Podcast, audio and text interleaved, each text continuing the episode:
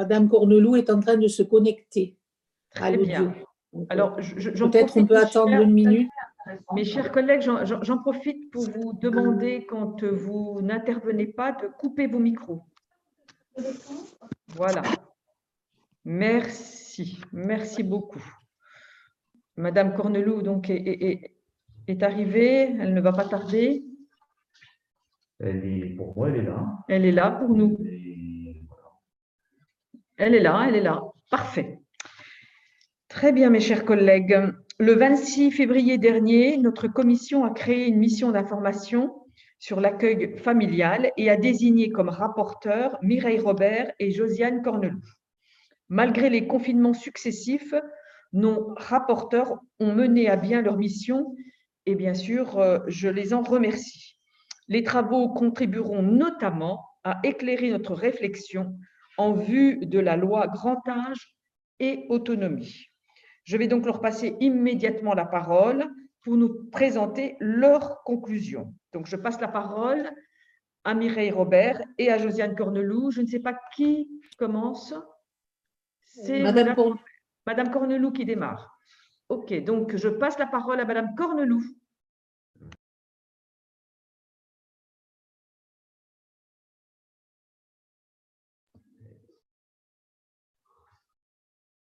Madame Cornelou, vous êtes attendue. Sinon, je commence et elle fera la deuxième partie. Il n'y a pas de souci. D'accord. Eh bien, écoutez, euh, c'est parfait, Allez. Madame Robert. Je vous Donc, la Madame la Présidente, chers collègues, merci Madame euh, la Présidente pour vos propos introductifs. Alors, je souhaite rappeler brièvement le contexte, le contexte dans lequel s'inscrit cette mission inf- d'information. En effet, si nous avons tenu à travailler sur le dispositif de l'accueil familial, c'est bien parce qu'il répond à un réel besoin et constitue, selon nous, une réponse humaine et économique aux enjeux du vieillissement et de la dépendance. Or, ce dispositif est encore trop peu connu et insuffisamment développé, alors que les établissements spécialisés ont atteint leurs limites en termes de capacité d'accueil, de bien-traitance et de coûts, et que les Français vivront de plus en plus longtemps et donc de plus en plus vieux. Il y a aujourd'hui davantage de personnes de plus de 60 ans que de moins de 20 ans. Le nombre des plus de 85 ans va quasiment quadrupler d'ici à 2050. La France compte 1,3 million de personnes âgées dépendantes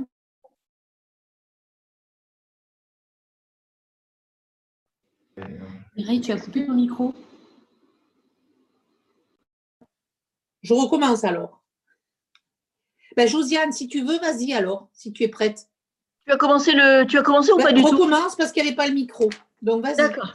Donc la partie 1, on est bien d'accord hein? On est bien d'accord, vas-y. Eh bien, bonjour à tous, euh, Madame la Présidente, euh, chers collègues. Euh, je vais d'abord rappeler brièvement le contexte dans lequel s'inscrit cette mission d'information. Nous avons tenu à, à travailler sur le dispositif de l'accueil familial parce que nous considérons qu'il répond à un réel besoin. Il constitue, selon nous, une réponse humaine et économique aux enjeux du vieillissement et de la dépendance. Euh, Personnellement, j'ai déjà été beaucoup mobilisée euh, concernant l'accueil familial, puisque j'avais déposé une proposition de loi en décembre 2018 qui visait justement à améliorer le statut de l'accueil familial, parce que je pense qu'il s'agit vraiment d'un dispositif intéressant qui correspond justement à une période de la vie intermédiaire entre le domicile et, euh, l'EHPAD. Ce dispositif est encore trop peu connu et insuffisamment développé, alors que les établissements spécialisés ont atteint leurs limites en termes de capacité d'accueil et de coûts, et que les Français, nous le savons, vivront de plus en plus longtemps, et donc bien évidemment de plus en plus vieux. Il y a aujourd'hui davantage de personnes de plus de 60 ans que de moins de 20 ans. Le nombre des plus de 85 ans va quasiment quadrupler d'ici à 2050. La France compte 1,3 million de personnes âgées dépendantes pour seulement 600 000 places en EHPAD. L'accueil familial est peu connu. Comme je vous le disais, il consti- il constitue pourtant une alternative souple à l'hébergement en établissement collectif ou bien en résidence-service. Il permet un hébergement individualisé tout en maintenant du lien social. Il est environ 50% moins cher qu'une maison de retraite. Il est adapté aux besoins des personnes qui ne nécessitent, nécessitent pas forcément un suivi médical très important.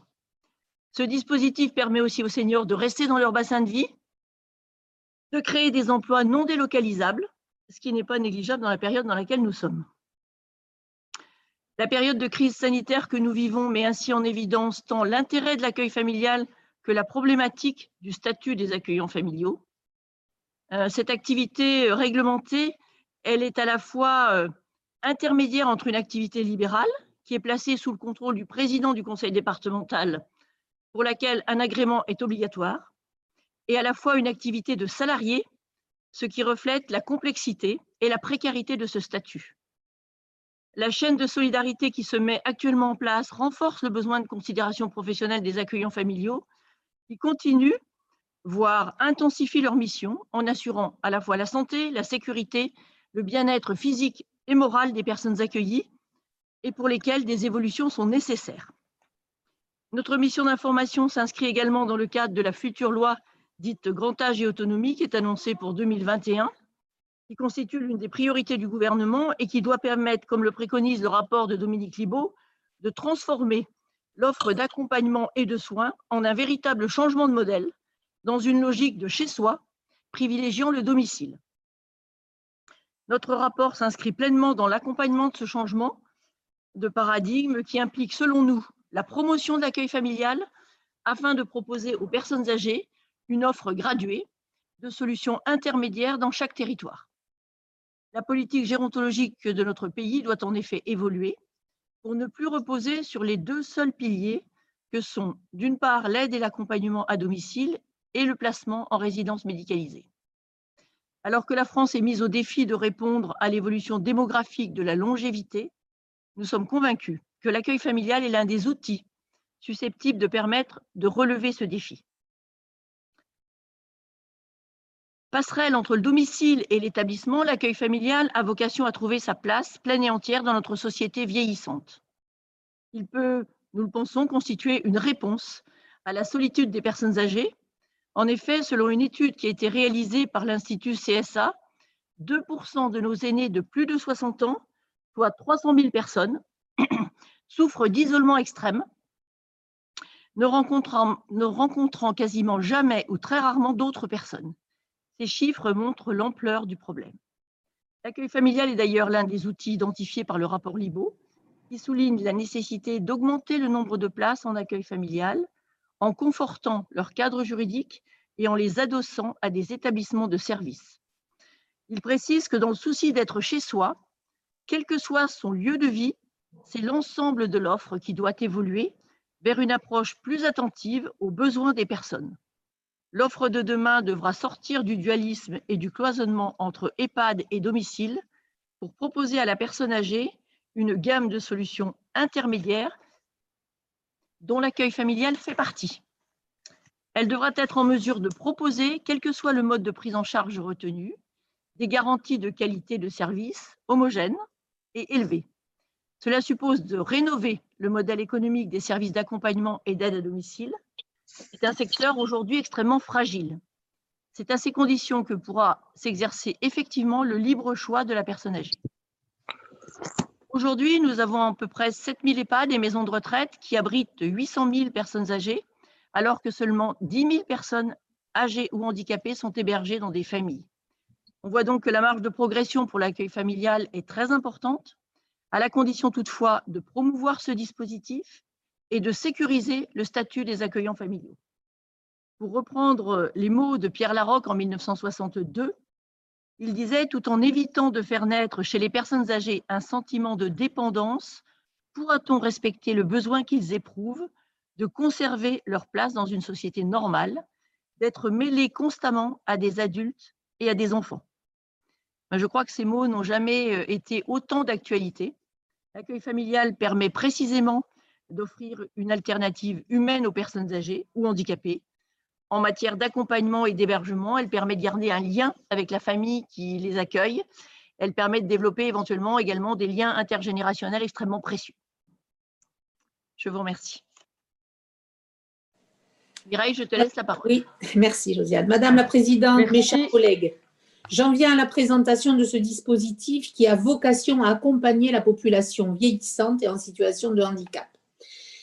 Si le métier d'assistant familial est universellement connu, celui d'accueillant familial est encore relativement confidentiel et sa dénomination est encore parfois source de confusion. Or, il ne faut pas confondre les notions d'accueillant familial et d'assistant familial. Cela reviendra en effet à assimiler une crèche à un EHPAD.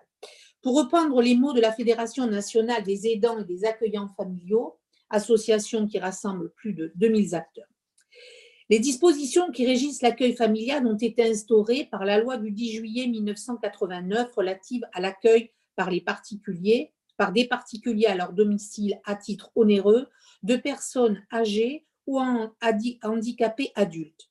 Elles ont ensuite fait l'objet de plusieurs modifications législatives. Ainsi, l'accueil familial est un mode de prise en charge des personnes âgées ou des personnes handicapées rencontrant des difficultés passagères ou permanentes. Il représente une alternative ou une passerelle, si vous voulez, entre le maintien à domicile et la prise en charge en établissement. Il permet à la personne accueillie de rester au sein de la société et d'y mener une part active. Les personnes accueillies habitent au sein d'une famille d'accueillants familiaux agréés par le conseil départemental et prennent part, selon leur capacité, aux activités de celle-ci.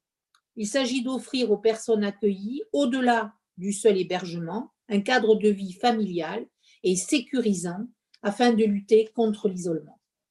La décision d'agrément fixe dans la limite de 3 le nombre de personnes pouvant être accueillies.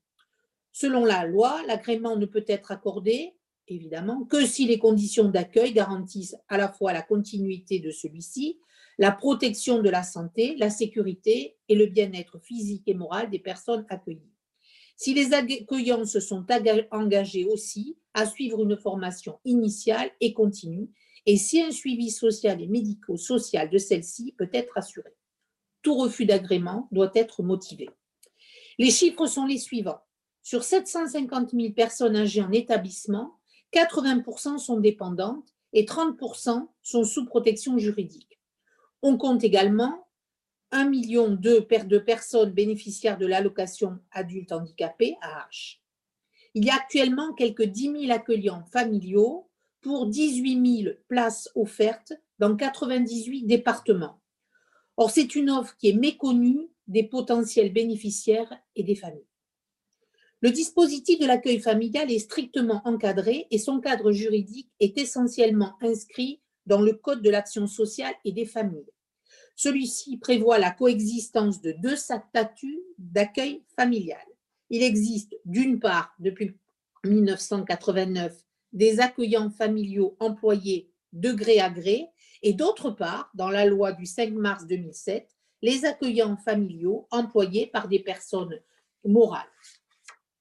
Je n'ai pas le temps d'évoquer ici l'ensemble des dispositions réglementaires. Je vous laisse vous référer au rapport qui en contient le détail pour me concentrer plus particulièrement sur les conditions financières de l'accueil qui sont au cœur du sujet.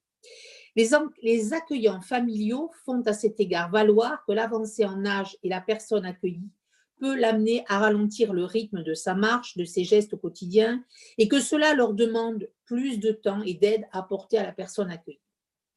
Toutes les personnes que nous avons auditionnées ont souligné la difficulté financière dans laquelle se trouvent nombre d'accueillants familiaux et relever une faiblesse de la rémunération qui ne contribue, assurément pas à l'attractivité de ce métier. Alors, les éléments composant la rémunération sont euh, les suivants. D'abord, la rémunération journalière pour services rendus, qui porte sur la confection et le service des repas, le lavage et l'entretien du linge, l'entretien de la chambre, l'aide personnelle. Le montant minimal de cette rémunération est fixé à 2,5 fois la valeur du SMIC pour tout accueil. Depuis le 1er janvier 2020, le montant journalier minimum correspond ainsi à 25,38 euros pour l'accueil d'une personne âgée ou handicapée à temps complet. L'indemnité de congé payé, ça c'est la, deuxième, rémunération, est égal à 10% de la rémunération journalière pour services rendus. Ensuite vient l'indemnité en cas de suggestion particulière dont le versement, lui, est lié, le cas échéant, à la disponibilité supplémentaire de l'accueillant en fonction du besoin d'aide de la personne accueillie, selon son handicap ou, sa perte d'autonomie, et dont le montant est compris entre 0,37 fois et 1,46 fois la valeur horaire du SMIC. Vient ensuite l'indemnité représentative de frais d'entretien courant, qui comprend, elle, l'eau, l'électricité, le chauffage, la taxe d'enlèvement des ordures ménagères, les transports de proximité ayant un caractère occasionnel, l'achat des denrées alimentaires, de linge de maison si nécessaire et de produits d'entretien. Et enfin, la dernière, c'est l'indemnité représentative de mise à disposition de la ou des pièces, sachant que les locaux mis à disposition doivent respecter les normes habituelles de sécurité, de confort et être compatibles avec les contraintes liées à l'âge ou au handicap de la personne accueillie. Toute modification de rémunération doit bien, bien sûr faire l'objet d'un avenant au contrat initial d'accueil. Je laisse la parole à Josiane.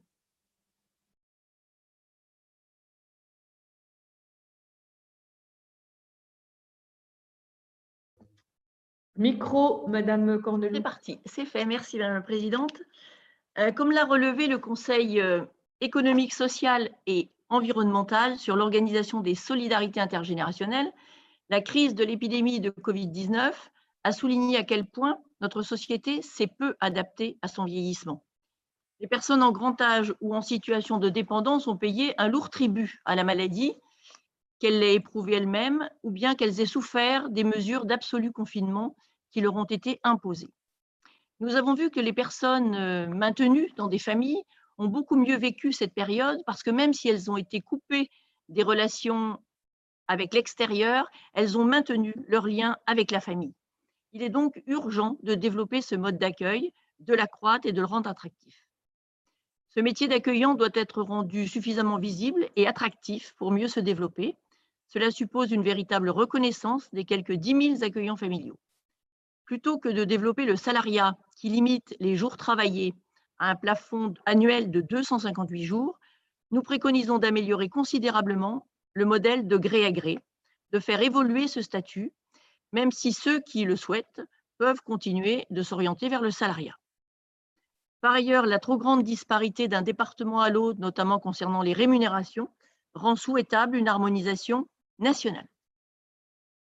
Le métier d'accueillant familial doit être rendu suffisamment visible et attractif pour mieux se développer. C'est le sens des 20 propositions que nous avons formulées dans ce rapport qui visent à réformer le dispositif de l'accueil familial afin qu'il puisse s'épanouir pleinement et rencontrer enfin l'utilité sociale qui devrait être la sienne. Nous espérons qu'elles seront suivies d'effets et qu'elles pourront contribuer activement à l'élaboration de la future loi grand âge et autonomie.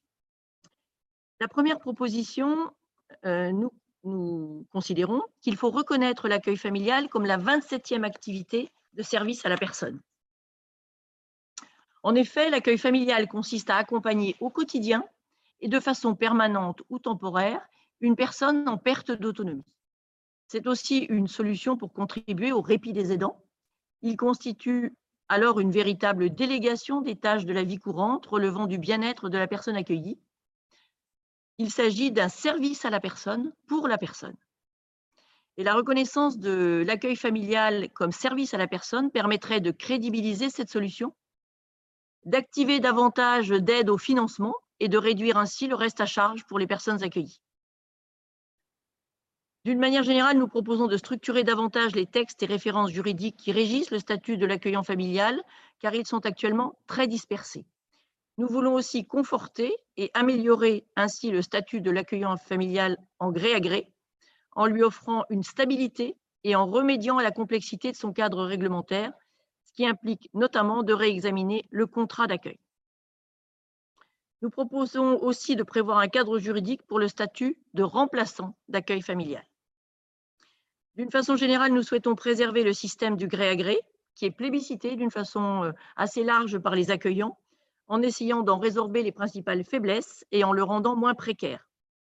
Si le régime du salariat n'est pas celui qui recueille notre préférence, nous avons, comme vous l'avez constaté dans un souci d'objectivité et d'exhaustivité, souhaité rapporter les principaux arguments favorables à cette option dans notre rapport. Nous proposons également, selon des modalités qui restent à définir, d'étendre le bénéfice de l'assurance chômage aux accueillants familiaux qui s'inscrivent dans le cadre du gré à gré. Puisqu'aujourd'hui, c'est une, des principales problématiques, ça n'est pas la seule, mais c'en est une importante. Le fait que nous soyons dans un statut de gré à gré qui n'est pas un vrai contrat de travail, les accueillants familiaux ne peuvent pas bénéficier de l'allocation chômage lorsqu'un de leurs accueillis est hospitalisé ou bien lorsqu'il décède. Nous souhaitons également améliorer la retraite des accueillants familiaux qui exercent dans le cadre du gré à gré, en s'inspirant notamment de ce qui se pratique pour les accueillants familiaux, puisqu'aujourd'hui, euh, dans le cadre du statut de gré à gré, la rémunération, la retraite pardon, n'est fondée que sur une partie de la rémunération de l'accueillant familial. Et là, il est envisagé effectivement que l'on considère l'intégralité de la rémunération pour, euh, euh, générer des droits à la retraite. Et nous, nous, pourrions à cet égard nous inspirer de ce qui se fait pour les assistants familiaux qui peuvent cumuler emploi et retraite au nom de la continuité du lien, par exemple s'il reste deux ou trois années jusqu'à la majorité de l'enfant. Dans le cas des accueillants, cela pourrait être jusqu'au décès du dernier accueilli. Nous proposons également d'instaurer une prime de précarité en cas d'arrêt maladie dans le cadre du statut de gré à gré. Par ailleurs, nous souhaitons harmoniser la rémunération des accueillants familiaux au niveau national et nous proposons d'ouvrir aux accueillants familiaux la possibilité d'accueillir des membres de leur famille, ce qui aujourd'hui n'est pas permis. Davantage de souplesse serait en effet souhaitable afin de permettre d'accueillir des membres de sa famille.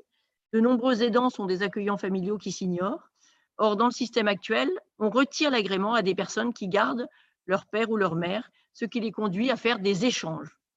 Cela varie néanmoins selon les départements, c'est pourquoi une uniformisation est nécessaire avec une délivrance de l'agrément au niveau national.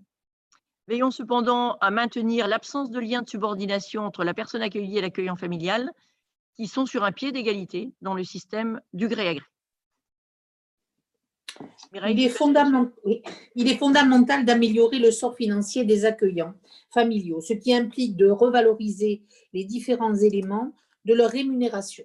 Nous proposons de développer un modèle économique de l'accueil familial en gré à gré qui puisse être attractif, même en cas d'accueil d'une ou de deux personnes seulement, en s'inspirant du modèle du tiers mandataire proposé par Monseigneur. À l'heure actuelle, moins de trois accueillis, euh, il est absolument impossible d'avoir une vie décente. Il faut négocier des salaires plus hauts d'une façon générale et en particulier pour l'accueil d'une seule personne. En effet, si l'accueil de trois personnes permet de vivre correctement, deux personnes accueillies permettent tout juste à l'accueillant d'atteindre un équilibre financier, tandis que l'accueil d'une seule personne n'est pas viable. Nous proposons aussi d'instaurer une formation initiale comportant un tronc commun relatif à l'accueil familial et nous voulons ouvrir la possibilité de valider les acquis des aidants et nous proposons accueillants qui se sont occupés de personnes âgées ou handicapées afin de réduire leur statut de précarité. Nous souhaitons professionnaliser le métier d'accueillant, les accueillants familiaux devant être reconnus comme des professionnels du secteur médico-social. Cette professionnalisation rendra l'accueil familial plus crédible et le fera apparaître comme une solution aussi sécurisante qu'en établissement, tout en permettant de maintenir des liens humains. À cet égard, Monseigneur a souligné que la prime Covid, à la discrétion des conseils départementaux, versée tardivement aux accueillants familiaux pendant le premier confinement, de même que l'absence d'accès aux maths, sont autant de problématiques qui n'auraient pas été constatées si le métier avait bénéficié d'une reconnaissance, quelle que soit la forme qu'elle prenne. Par ailleurs, nous voulons promouvoir l'accueil familial auprès des départements pour les convaincre qu'il s'agit d'un outil formidable de co-construction, leur permettant de mener à bien la politique gérontologique sur leur territoire. Nous souhaitons aussi modérer le poids du conseil départemental en dissociant le contrôle d'un côté assuré par le département et l'accompagnement de l'autre, de façon à ce qu'aucun des acteurs ne soit juge et partie. Une solution pourrait donc être d'uniformiser, de délivrer l'agrément au niveau national et non pas au niveau départemental. Le département restant chargé uniquement du contrôle. Le développement du modèle du tiers mandataire permettrait au département de continuer à être responsable du contrôle, tandis que le tiers mandataire accompagnerait les accueillants et les accueillis, toujours en s'inspirant de l'expérience Monseigneur. D'une manière générale, il faut rechercher le partage juridique des risques liés à l'accueil familial à chaque fois que cela est possible. Nous préconisons aussi de mettre en place un réseau de remplaçants selon une formule statutaire et juridique à déterminer. Monseigneur propose par exemple de développer des brigades volantes en, en remplacement des accueils familiaux lorsqu'ils souhaitent prendre des congés. Elles ne pourront être déployées qu'à partir du moment où il y aura un nombre suffisant d'accueillants familiaux. De plus, cela permettrait aux personnes qui ont la compétence mais pas le logement d'exercer le métier d'accueillant en entrant dans ces brigades, puisqu'actuellement le logement fait partie des conditions pour obtenir l'agrément. Il serait également opportun de développer l'accueil temporaire, s'agissant notamment des trois cas de figure que sont la sortie d'hospitalisation, un mois, un mois et demi avant le retour au domicile, le répit de l'aidant et la transition dans l'attente d'une place en EHPAD. En termes de communication, et puisqu'il existe un véritable problème de visibilité, nous tenons à faire connaître le métier d'accueillant familial, tant auprès des personnes accueillies qu'auprès des personnes susceptibles de devenir accueillants familiales, de l'UDAF, des associations en charge de personnes handicapées et de Pôle emploi. En effet, ni les personnes susceptibles d'être accueillies, ni celles qui auraient vocation à devenir accueillantes ne connaissent généralement cette possibilité. Or, en cas de perte d'autonomie, les personnes âgées ou en situation de handicap devraient se voir systématiquement proposer la solution de l'accueil familial au même tri, par exemple, que l'EHPAD. Enfin, nous proposons d'organiser la mise en relation entre offre et demande d'accueil à tous les niveaux, local, départemental, régional, national. Par exemple, en publiant la liste des places disponibles et des accueillants ou en instaurant des guichets avec l'information complète pour les familles. La crise sanitaire a mis en évidence le rôle joué par les accueillants familiaux et il n'a jamais été aussi urgent et nécessaire de faire évoluer leur statut. Je vous remercie. Merci bien, mesdames. Donc, je vais passer la parole, après vos pertinentes interventions, à Madame Amareur, orateur donc pour le groupe, ou oratrice plutôt pour le groupe La République En Marche. Madame merci.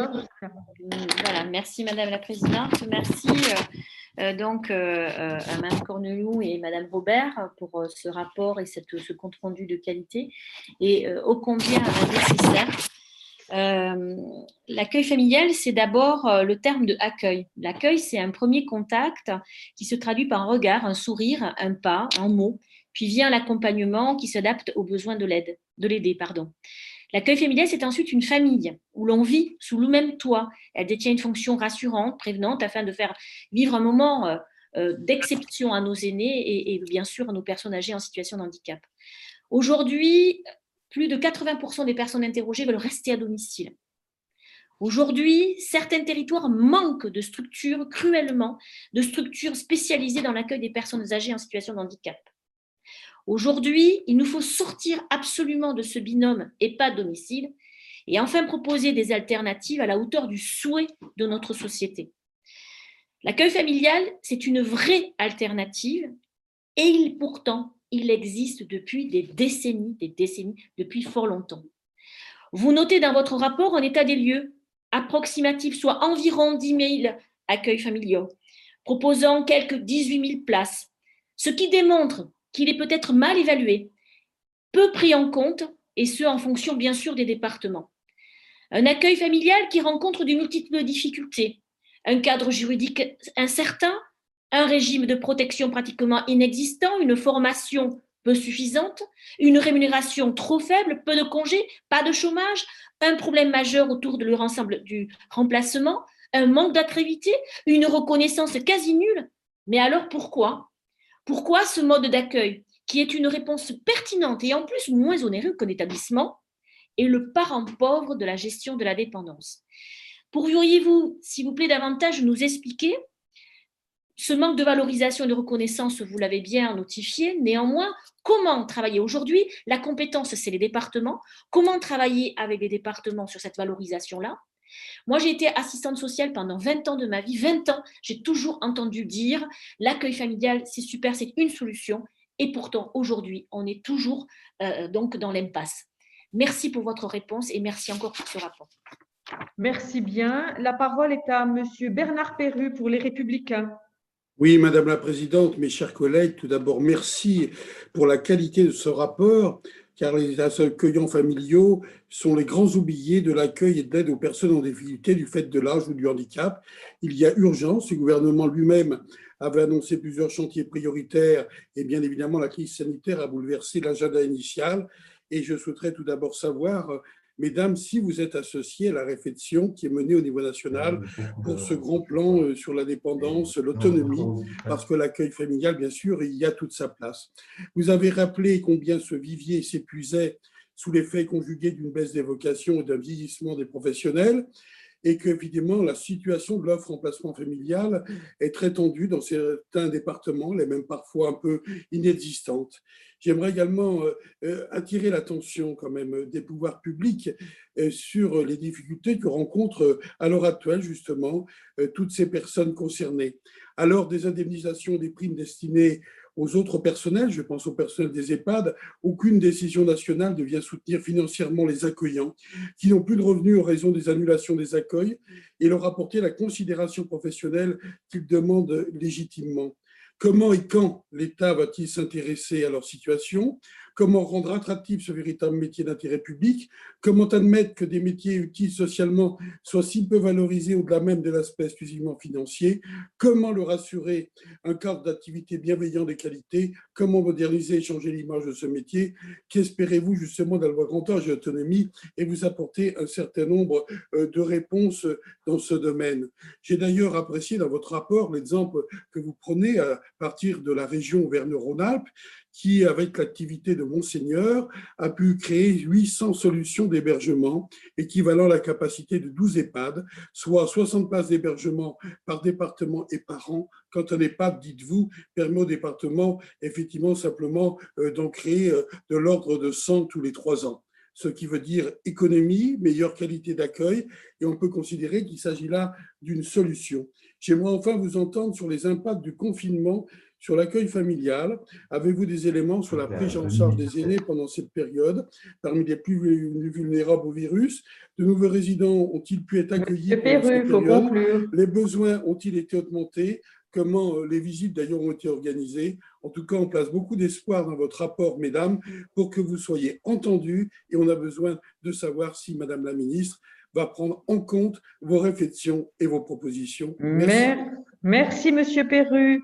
Monsieur Paul Christophe, pour agir ensemble. Et ces deux minutes, je vous rappelle, n'en profitez pas.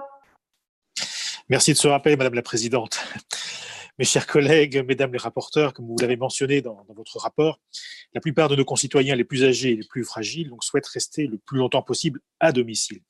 Ainsi, le fait de créer des solutions permettant de rendre possible ce souhait contribue parfaitement au changement de paradigme qui doit s'opérer au sein de notre offre de soins. En effet, notre pays traverse aujourd'hui une transition démographique sans précédent. Les progrès de la médecine, euh, combinés à l'amélioration des conditions de vie, ont permis d'augmenter significativement l'espérance de vie de la population. Selon les projections de l'INSEE, en 2050, un Français sur trois aura plus de 60 ans. La réponse hospitalière ne pourra plus être la seule disponible. Il est nécessaire de diversifier l'offre pour proposer à la personne âgée une gamme de solutions intermédiaires et plus adaptées à ses besoins. Euh, il nous faut sortir de la logique binaire domicile-EHPAD. L'accueil familial s'inscrit bien évidemment dans cette logique d'aide intergénérationnelle permettant de lutter contre l'isolement tout en assurant une continuité des soins. Beaucoup de personnes âgées et fragiles se situent dans un entre-deux, ne pouvant rester seules à la maison tout en étant encore actifs dans la société. Or, il est primordial de conserver ce lien entre la personne fragilisée et la société, l'un qui est bien souvent endommagé dès le placement en établissement. Par le soutien, l'accompagnement, l'écoute et l'entraide que développent ces solutions alternatives, ces passerelles, comme vous le mentionnez dans votre rapport, les plus âgés d'entre nous pourront mieux anticiper les défis du vieillissement. Si nous souhaitons améliorer ce modèle de l'accueil familial, je pense qu'il est nécessaire de développer une formation initiale qualifiante, mieux adaptée à la spécificité de l'accueil de l'accueillant familial. Ainsi, cette activité pourra être organisée comme une profession à part entière, faisant naître des vocations à ne pas douter. Je pense que si nous souhaitons développer cette solution alternative au placement, la formation doit être le point de départ pour mieux identifier cette profession et la rendre plus attractive. La crise sanitaire et le rôle primordial tenu par ces accueillants doivent être l'opportunité d'une reconnaissance et d'une valorisation de leur statut au sein de notre système de soins. Cependant, vous souhaitez euh, délivrer l'agrément au niveau national et non plus au niveau départemental. De mon expérience au sein du Conseil du département du Nord, très impliqué sur le sujet, j'ai le sentiment que le département est l'échelon le plus à même de répondre aux problématiques spécifiques de l'accueil familial au regard de son implication sur les politiques sociales et des services mobilisables en soutien. Ne faut-il pas plutôt, Mm. selon vous, valider un référentiel national et s'orienter avec une politique de contractualisation État-département? Merci, Madame la Présidente. Très bien, merci, merci. Euh, Madame Valérie Six pour le groupe UDI indépendant. Madame Valérie Six n'est pas là, donc je passe la parole à Monsieur Jean-Hugues Ratnon pour la France Insoumise. Oui, Madame la Présidente, merci. Mesdames les rapporteurs, chers collègues, avec ce rapport, nous abordons euh, un, des volets, euh, un des volets défis du vieillissement euh, de la population. Euh, je, salue la, euh, qualité de votre travail, mais j'émets toutefois un sérieux euh, regret. Encore une fois, malheureusement, la problématique des Outre-mer n'est pas abordée. Une fois de plus, euh, euh, hélas, pour euh, vous éclairer dans mon département à La Réunion, selon l'INSEE, le vieillissement s'accélère. Aujourd'hui, nous comptons 132 000 personnes de plus de 60 ans. À l'horizon 2040, elles seront de 274 000 euh, personnes euh, d'après les projections, soit environ un quart de la population rayonnaise. Donc, euh, c'est un défi majeur que nous devons relever pour offrir les meilleures conditions pour bien vieillir. C'est inquiétant dans l'introduction de votre rapport. Vous dites malheureusement, ce dispositif, les accueillants familiaux, est encore trop peu connu et insuffisamment développé, alors que les établissements spécialistes ont atteint leurs limites en termes de capacité d'accueil, de euh, de bien-traitance et de coûts. Vous soulignez qu'aujourd'hui, environ 7000 EHPAD et maisons de retraite abritent 800 000 personnes âgées, alors que seulement 10 000 personnes âgées ou handicapées sont hébergées dans, dans ces, des familles. La marge de progression pour l'accueil familial est énorme, à la condition toutefois de promouvoir ce dispositif et de sécuriser le statut des accueillants familiaux. Même si l'accueil euh, familial et l'EHPAD ne répondent pas aux mêmes besoins, on voit la différence euh, d'échelle. Alors que la population va continuer à, à vieillir, dans quelle mesure l'accueil familial est-il une réponse à la hauteur? Quelle est la marge de progression? Je vous remercie pour votre réponse. Très bien. Je passe tout de suite euh, la parole donc aux, aux députés pour leurs questions. Euh, Madame Laetitia Romero. Vous avez la Madame la. Présidente, il me semble que vous avez oublié le groupe Madame. Ah, mais il y en a pas Ah ben, je n'ai personne d'inscrit, mon cher, mon cher, euh, Ah. monsieur Isaac Sibyl. Personne ne s'est manifesté. Ah ben alors, je, Euh, je- je- je- je vois que... Allons-y, alors, allez-y, allez-y, vous avez la parole, deux minutes. Allez, c'est parti. Merci Madame la Présidente. Mesdames les rapporteurs, chers collègues, d'abord, merci et bravo à nos deux collègues de remettre à l'ordre du jour de cette commission, euh, grâce à leur très bon rapport, la question centrale de- des, des accueillants familiaux, de la perte d'autonomie du grand âge et du handicap. Question sur laquelle j'espère notre commission se prononcer très prochainement à travers l'examen d'un projet de loi tant attendu. Comme vous l'indiquez dès les premières lignes de votre rapport, l'accueil familial est un mode d'hébergement de personnes âgées ou handicapées encore trop peu répandu en France, alors qu'il s'inscrit parfaitement dans le virage domiciliaire que doit prendre notre politique de prise en charge de la dépendance. Euh, la question, estimant, c'est comment faire connaître ce métier, comment le rendre attractif, comment ça peut être comment le proposer comme une alternative au dualisme entre l'EHPAD et le maintien à domicile. Vous avez apporté plusieurs propositions dans votre rapport, certaines déjà été présentées à travers la PPL de 2019, euh, comme celle d'étendre le bénéfice de l'assurance chômage aux accueillants familiaux afin de rendre la profession plus attractive. Or, pour étendre le bénéfice de l'assurance chômage, une des solutions consisterait à requalifier le contrat des accueillants familiaux en contrat salarié, donc toute la question du statut. Donc la question, c'est comment, quel, statut effectivement vous proposez, euh, dans le sens où la problématique par rapport à l'attractivité euh, est souvent ça, dans le sens où peu euh, euh, les, les- les- accueillants préfèrent la souplesse du contrat gré à gré et pas forcément le contrat de, salarié. Euh, donc, j'aimerais effectivement savoir effectivement comment est-ce que vous comptez faire. Il y a aussi bien évidemment la rémunération, l'augmentation de la rémunération des accueillants, mais se pose la question de savoir qui, qui, qui doit faire, qui doit financer cette augmentation. Est-ce qu'on doit faire supporter le poids aux familles âgées handicapées, à leurs familles qui ont souvent des faibles revenus? Donc, euh, et puis aussi la question aussi, ce qui est toujours intéressant par rapport au répit, dans le sens où ça peut être une solution par rapport au répit des familles qui accueillent effectivement des personnes âgées handicapées. Donc, je vous remercie pour vos réponses. Et merci, Madame la Présidente. Je vous en prie, je vous en prie. Vous êtes excusée, ne vous inquiétez pas. Alors maintenant, je passe la parole à Agnès Firmin-Lebaudot.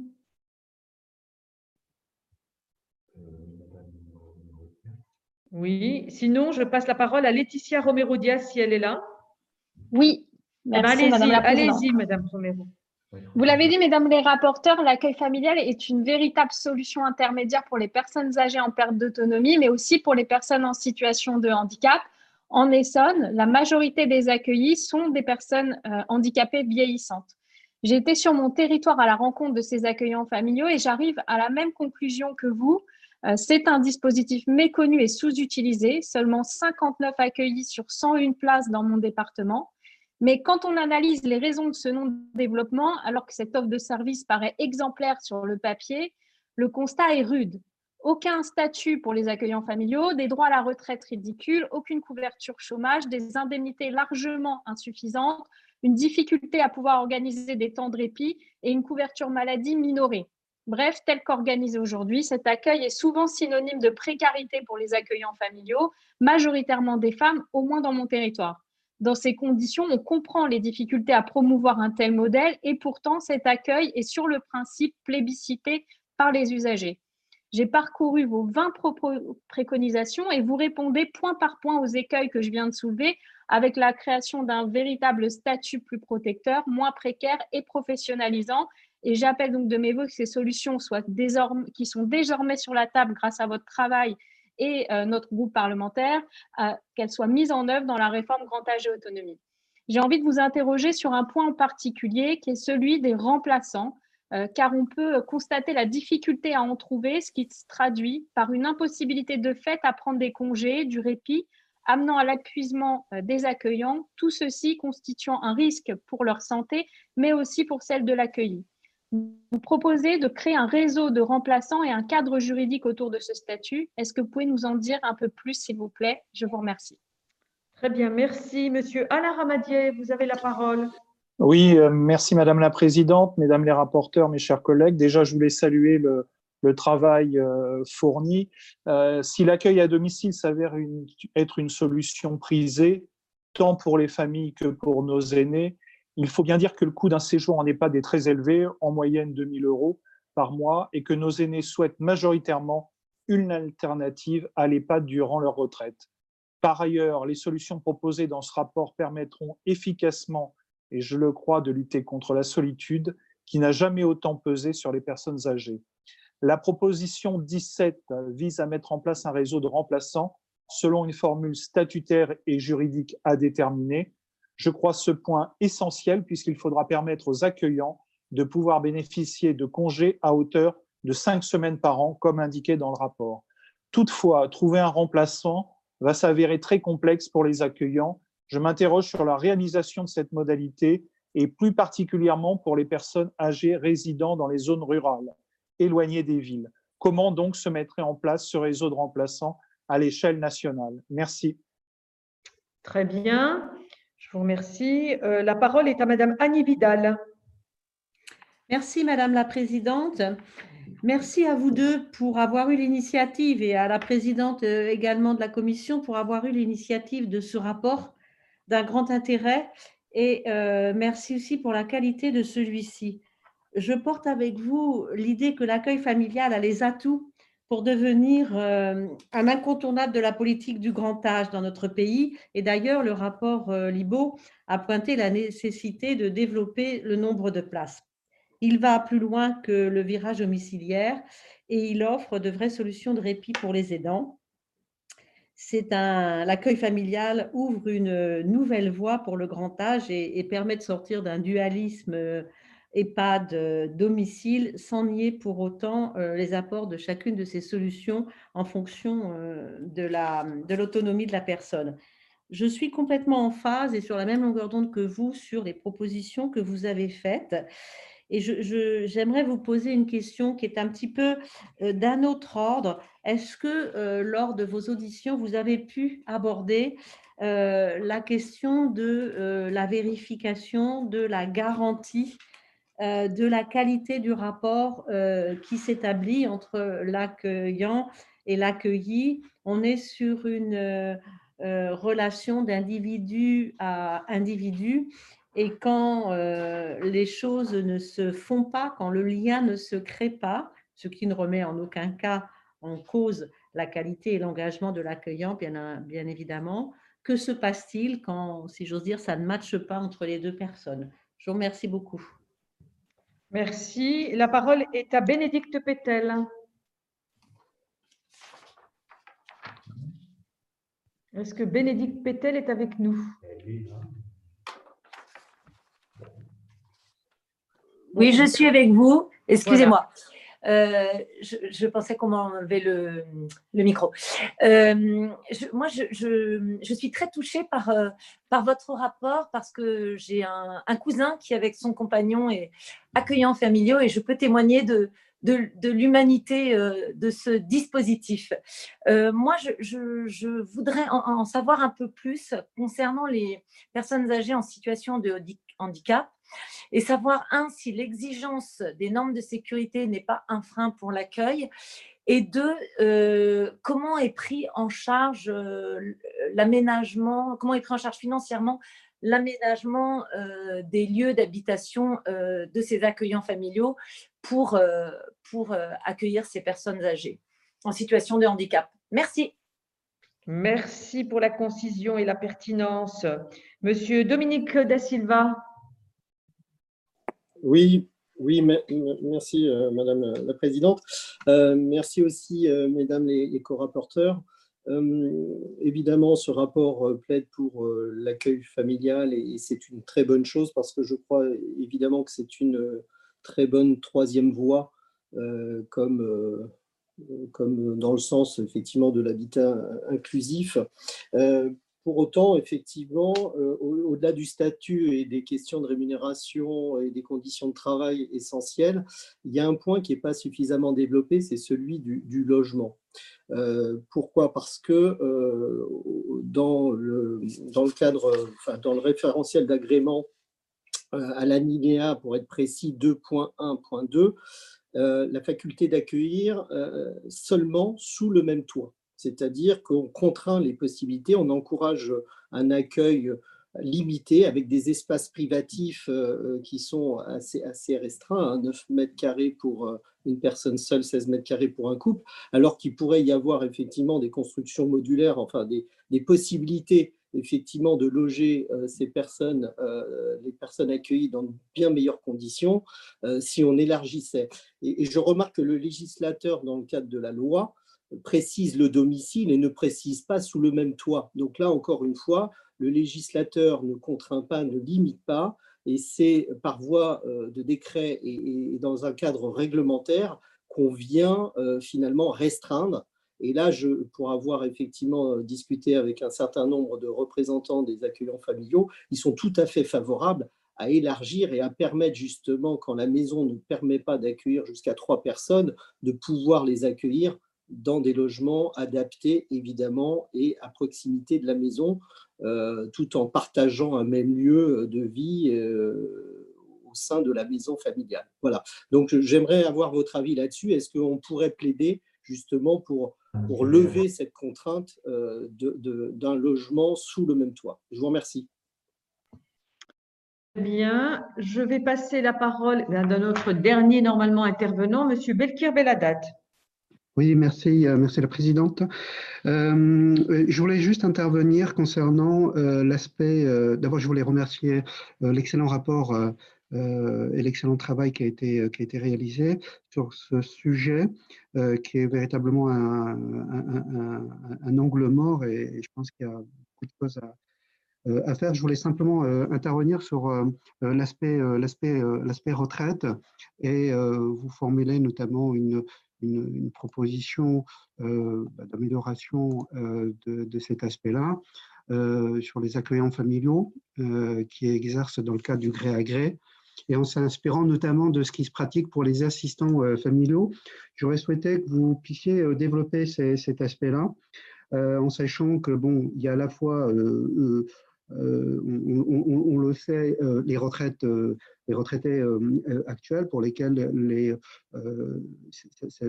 celles-ci sont très faibles, très proches du minimum vieillesse, et puis, et puis les propositions qu'on pourrait faire dans l'amélioration d'un futur statut beaucoup plus, beaucoup plus musclé pour faire en sorte que les retraites à venir soient quand même beaucoup plus intéressantes que celles d'aujourd'hui. Merci.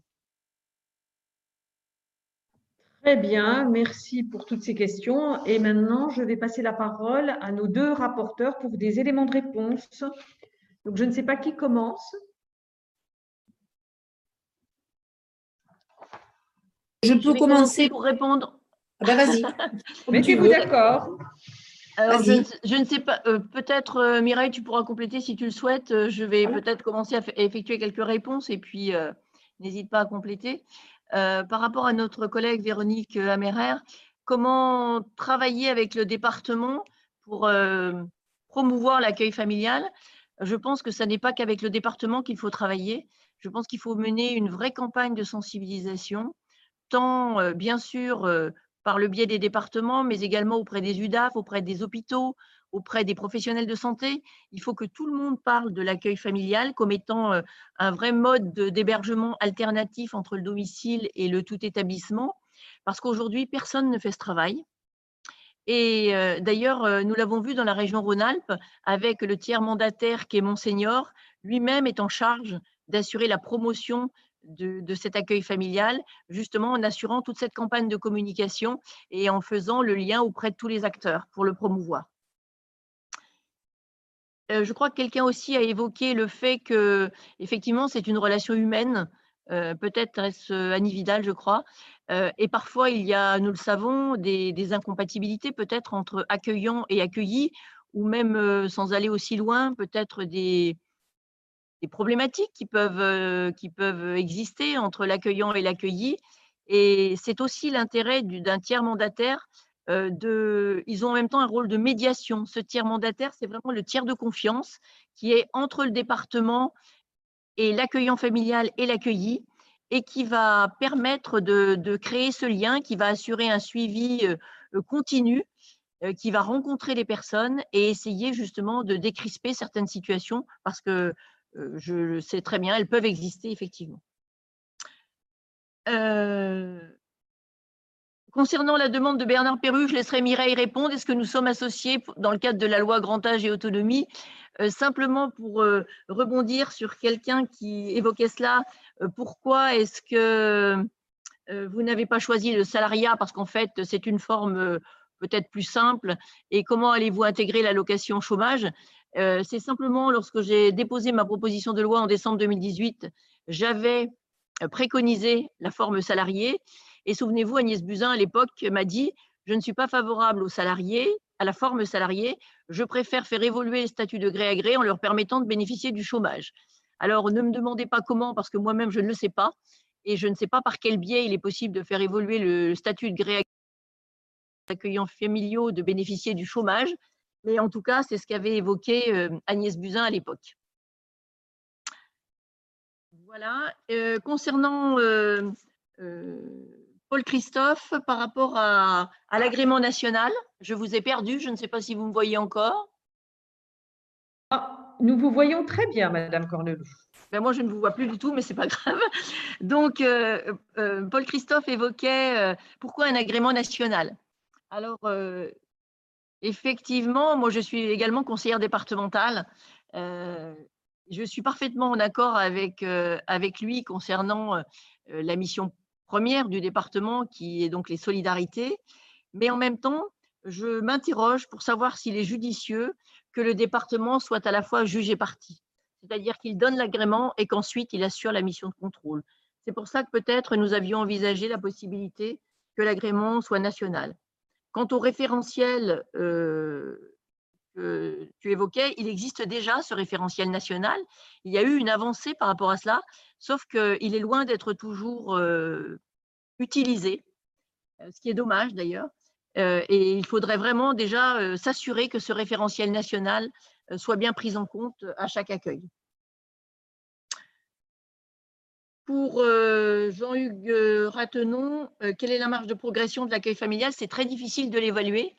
Ce que l'on voit simplement, c'est ce qui a été fait encore une fois dans la région Rhône-Alpes, puisque Monseigneur a fait une vraie campagne de promotion et Bernard Pénru le rappelait, ça a permis tout de même de recruter un nombre d'accueillants familiaux beaucoup plus important que ce qui se fait en temps normal, sans grande campagne de promotion. Donc on voit bien que ces campagnes ont, du sens et elles ont un intérêt et, elles positionnent l'accueil familial comme une véritable solution d'hébergement. Et je crois que notre responsabilité au regard de l'allongement de la durée de vie, je vous rappelle qu'en 2030, nous aurons des centenaires à l'appel et qu'il faut vraiment trouver un mode d'hébergement qui corresponde à chaque âge de la vie. Or, en fait, ce que nous voyons, c'est que très souvent, lorsque vous interrogez des personnes qui sont rentrées en EHPAD et qui sont restées euh, comme l'autre jour, j'étais dans, dans un EHPAD, la personne était là depuis 19 ans. Euh, la question que je pose toujours, c'est euh, étiez-vous dépendant lorsque vous êtes rentré Et la plupart du temps, j'ai la même réponse. On me dit je n'étais pas dépendant. Simplement, j'avais besoin d'une sécurité la nuit parce que j'étais tombée du lit une fois. Et en fait, on s'aperçoit qu'aujourd'hui, il n'y a rien d'autre que l'EHPAD qui assure cette sécurité la nuit. Donc, je pense que l'accueil familial a tout son sens parce que là, vous êtes dans une famille, vous avez effectivement ce contact avec votre accueillant familial qui veille en fait sur vous. Et ça me paraît être une solution extrêmement judicieuse qu'il faut absolument promouvoir. par rapport à la question de Laetitia Romero-Diaz sur le statut du remplaçant, eh bien, c'est quelque chose qui nous a beaucoup interrogés puisque il est effectivement très, très compliqué de trouver un remplaçant. Nous avons vu des, accueillants familiaux qui n'ont pas pris de vacances euh, depuis plus de six ans. Donc, euh, je vous laisse euh, imaginer ce que ça représente lorsque vous accueillez trois personnes à votre domicile âgées ou handicapées et que vous êtes dans l'incapacité de prendre un jour de repos. On s'oriente très vite vers des situations d'épuisement. Donc, il est important, si l'on veut rendre ce métier plus attractif, de trouver une solution quant au remplacement de ces personnes. Alors, il y a plusieurs possibilités. Euh, nous avions beaucoup évoqué les brigades volantes parce que, alors ça suppose d'abord que l'accueil familial se développe puisqu'il y a un problème de coût sur ces brigades volantes et puis euh, il faut aussi qu'elles soient euh, suffisamment mobilisées. Donc, il faut que l'accueil familial se développe pour pouvoir envisager ce, système de brigades volantes. Mais on peut imaginer aussi que ce serait l'occasion de recruter de nouvelles personnes parce que je vous rappelle qu'aujourd'hui, l'accueil familial est bien sûr subordonné à la possibilité d'avoir un logement adapté. Or, il y a de nombreuses personnes qui souhaiteraient venir intervenir au titre de l'accueil familial, mais qui ne disposent pas de logement adapté. Donc, on pourrait imaginer que ces personnes seraient de parfaites candidates aux brigades volantes pour pouvoir intervenir selon les besoins, en fait, au domicile d'une personne. Je ne sais pas si j'ai répondu complètement à votre, à votre demande. Mais en tout cas, c'est ce que, c'est ce que cela m'évoquait. Euh, et puis, vous dire aussi, euh, ça a été évoqué tout à l'heure, euh, par rapport à la, à la marge de progression que nous avons concernant l'accueil familial, je crois vraiment que nous avons une marge de progression importante parce qu'aujourd'hui, la majorité des accueillants familiaux sont des personnes proches de la retraite ou à la retraite, qui s'assurent un complément de revenus en accueillant quelqu'un à leur domicile parce que les enfants sont partis très souvent et qu'il y a de la place dans leur logement, ce sont plutôt euh, des choix par défaut qui sont faits. Or, je pense que nous devons favoriser euh, des vrais choix euh, pour des personnes jeunes parce que ça peut être effectivement, si le métier, si ça devient un véritable métier, si l'accueil familial est reconnu comme la 27e activité de service à la personne, je considère que ça peut être un choix même pour des personnes jeunes, parce que ça a tout de même l'avantage que la personne puisse rester à son domicile, et notamment avec des enfants, euh, ça n'est pas sans intérêt.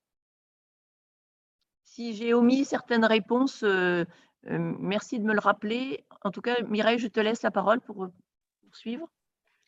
Oui, moi, c'était sur le handicap. Voilà. Mais peut-être que Mireille va répondre une fois que Mireille aura fini. voilà.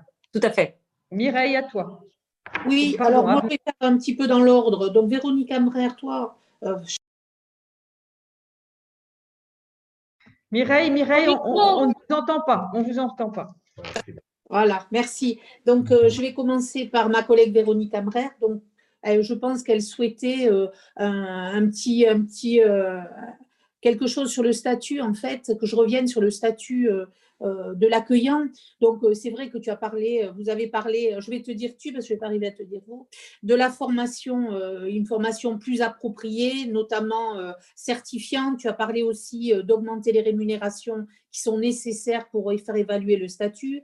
Mais je pense que ce qui va être primordial, c'est en fait d'uniformiser le cadre juridique. donc, on a parlé de l'agrément national, mais il me semble au moins sur la personne quelque chose d'obligatoire. Et puis, euh, parce que bon, toutes les, les, tous les modes d'accueil en fait relèvent de l'ARS, sauf, euh, sauf celui-là. Et puis, il faudra peut-être aussi reconnaître les accueillants familiaux, comme euh, Josiane l'a dit, la 27e activité de service à la personne, avec un droit au chômage, une revalorisation et une homogénéisation de la rémunération sur l'ensemble du territoire et ça passera par des grilles, une grille euh, euh, fixe au niveau national. Voilà, ça c'est pour euh, Véronique. Monsieur, Monsieur Perru, alors, c'est la présidente à l'époque, la présidente Bourguignon, qui avait initié, qui avait demandé à ce que nous mettions en place cette mission parlementaire parce qu'elle avait tout à fait conscience que les accueillants et accueillis étaient vraiment entre euh, l'accueil à la maison et l'EHPAD. Donc, elle, savait déjà l'importance. Donc, pour répondre à votre question, oui, la ministre euh, compte euh, tenir, tenir compte de nos propositions dans la loi grand âge qui devrait arriver. vous nous avez parlé du confinement aussi. Alors, les retours qu'on a, on eus, en fait, c'est que ça s'est pas trop mal passé, c'est-à-dire qu'il n'y a pas eu vraiment de cluster dans, dans euh, chez les accueillants. Ils ont été très raisonnables, ils se sont bien occupés de leurs accueillis.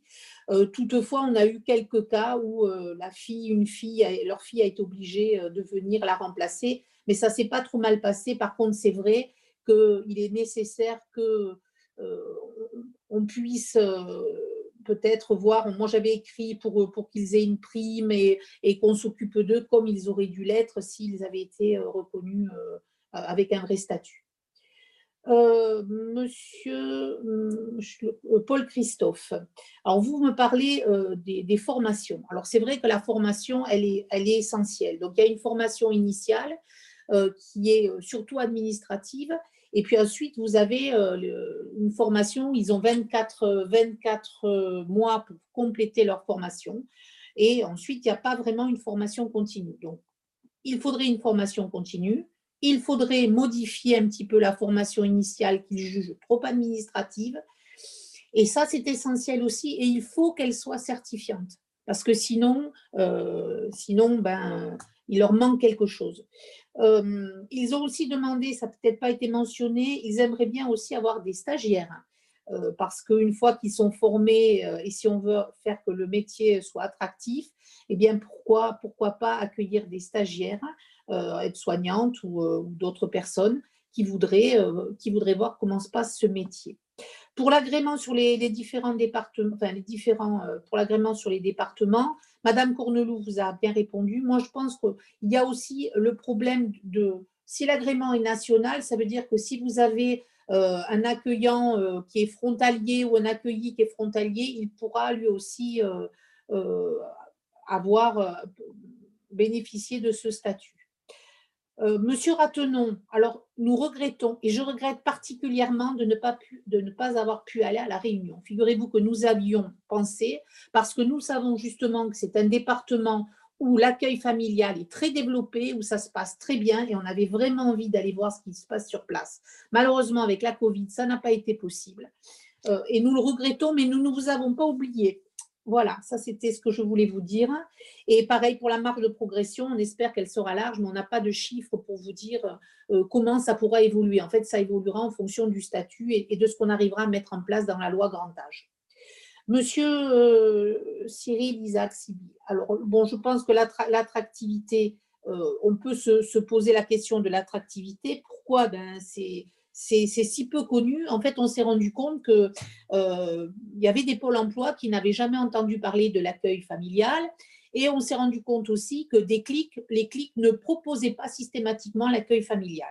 Alors pourquoi? Ben Parce que vous l'avez vu, hein, c'est un statut, euh, d'abord c'est une profession qui est mal identifiée, le statut est bancal, il est précaire, euh, il est difficile de mettre en relation accueilli et accueillant, il n'y a pas de site de rencontre, je recherche mon accueilli ou recherche un accueillant. Et puis on a aussi remarqué que même dans les départements où l'accueil familial fonctionne bien, ils ne souhaitent pas trop le développer parce qu'ils n'ont pas les services euh, euh, qui suivraient, le personnel et les services qui suivraient. Donc, c'est peut-être pour ça qu'ils ont peut-être besoin euh, d'une aide nationale. vous m'avez aussi demandé pourquoi, j'ai compris ça comme ça, quelle était la différence en fait entre salariat et gré à gré, pourquoi on préférait peut-être le gré à gré, si j'ai bien compris? Bon. Euh, donc, pour le salariat, ça représente actuellement que 2% du total national des accueillants. Donc, c'est vraiment à la marge par rapport au contrat de gré à gré. Et en fait, il n'y a que 17 départements qui ont choisi ou qui accompagnent plutôt euh, cette, cette notion.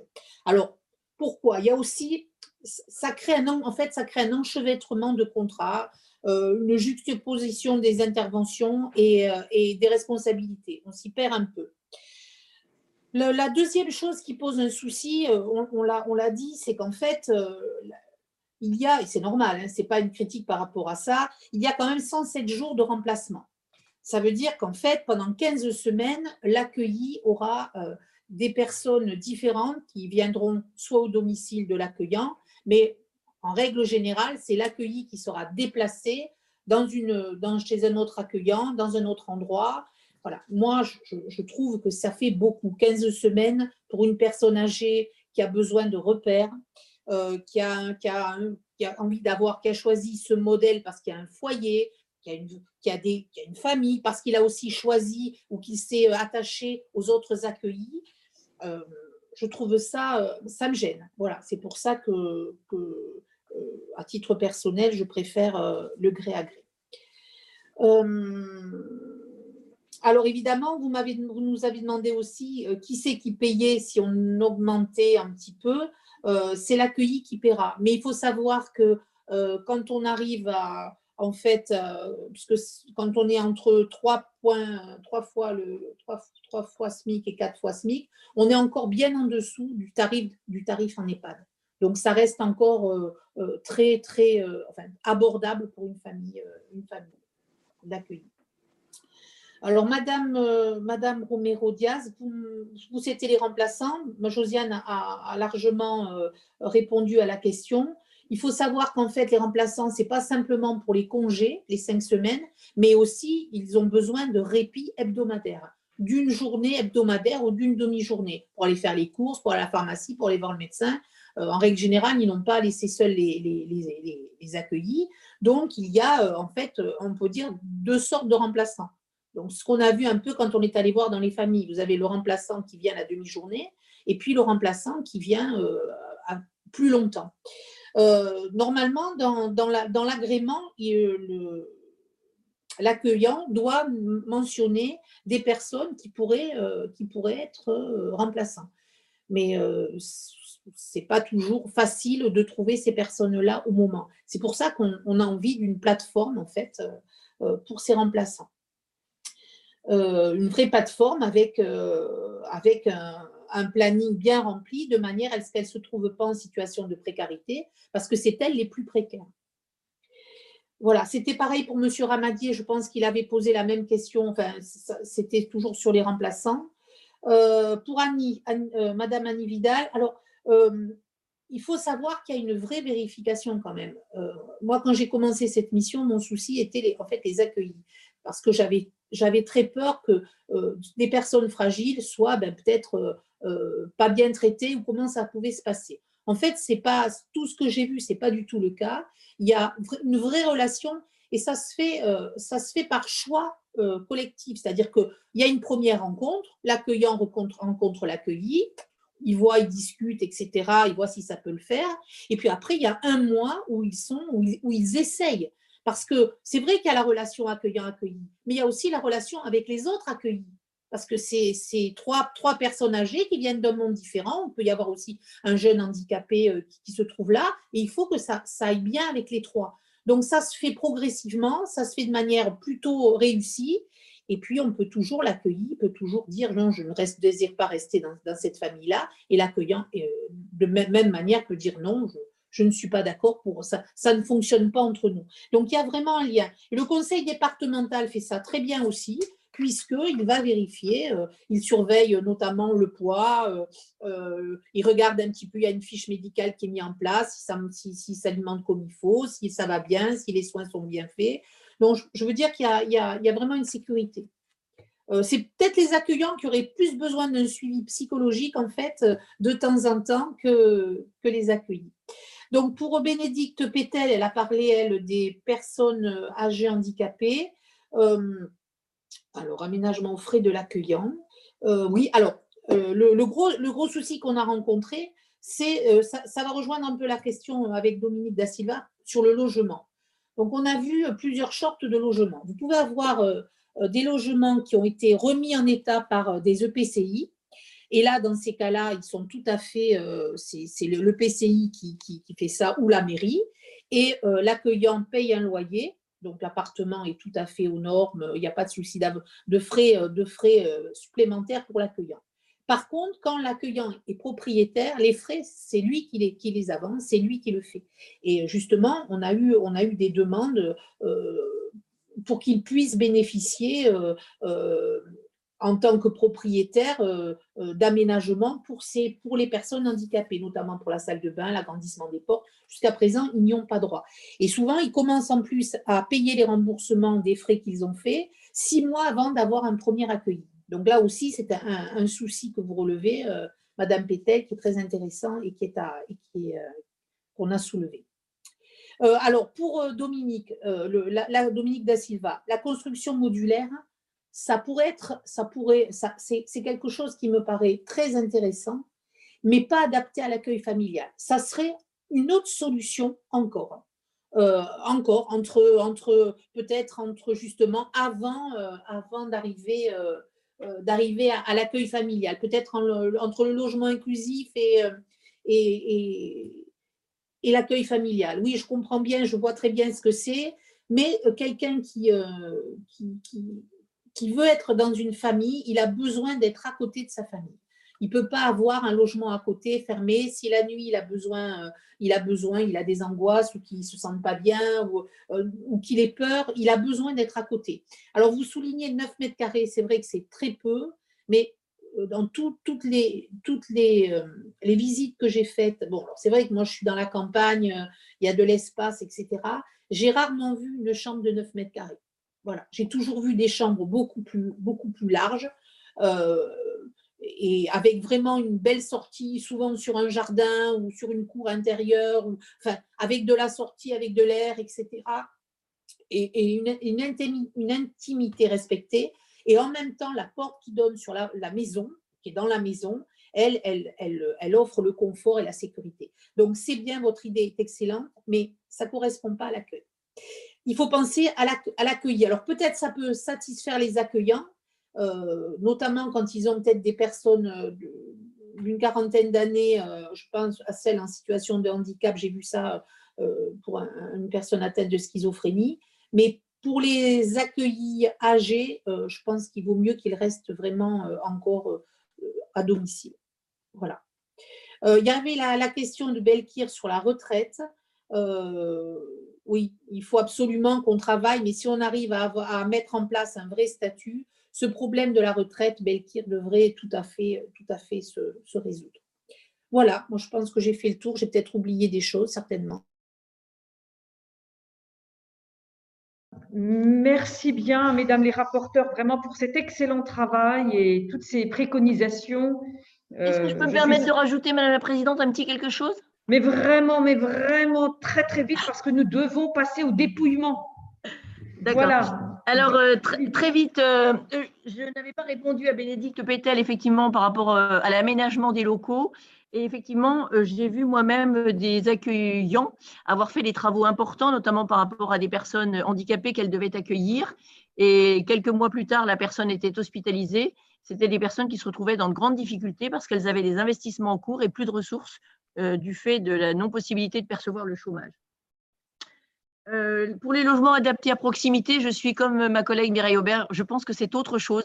Ça ne peut pas s'appeler de l'accueil familial, c'est une autre solution alternative qui mérite d'être tout à fait euh, développée également, mais qui est pour moi autre chose que l'accueil familial. Et puis, euh, par rapport aux remplaçants des EHPAD, je suis davantage favorable aux brigades volantes qu'au fait de déplacer les accueillis parce que je trouve que nous avons des personnes âgées ou handicapées euh, pour qui euh, c'est compliqué d'aller ailleurs euh, de façon régulière. Donc l'idée de, personnes qui viendraient plutôt au domicile de l'accueillant me semble plus pertinent, d'autant plus qu'on pourrait aussi imaginer, nous avons des personnels d'EHPAD qui sont souvent, qui se plaignent d'être à la limite de l'épuisement. On pourrait imaginer que ces personnes, dans le cadre d'un exercice mixte, viennent également, dans le cadre de ces brigades volantes, au domicile des accueillants pour, euh, pour accompagner les, accueillis. Très bien, très bien. Je vais devoir vraiment vous demander euh, voilà, d'interrompre dans la mesure où j'ai du monde euh, voilà, derrière pour qui, les personnes qui sont arrivées pour le dépouillement qui est prévu parce que le Sénat est justement l'a effectué, donc nous devons impérativement faire notre dépouillement. En tous les cas, mesdames, merci. Nous aurons l'occasion effectivement d'aborder ce sujet au cours notamment de la loi grand et autonomie. Bravo pour ce travail, euh, cet excellent euh, travail et toutes ces préconisations. Vraiment, je vous remercie. Voilà, donc je voulais vous dire que euh, la commission donc, souhaitera bien sûr que ce rapport d'information soit publié conformément à l'article 145 alinéa 7 du règlement. Et puis, autre petite information, nous n'aurons pas donc de commission, elle ne devrait pas se réunir la semaine prochaine, nous aurons par contre une réunion de bureau. Voilà, en attendant, je vous remercie et je vous souhaite un excellent appétit, mes chers collègues. À très bientôt.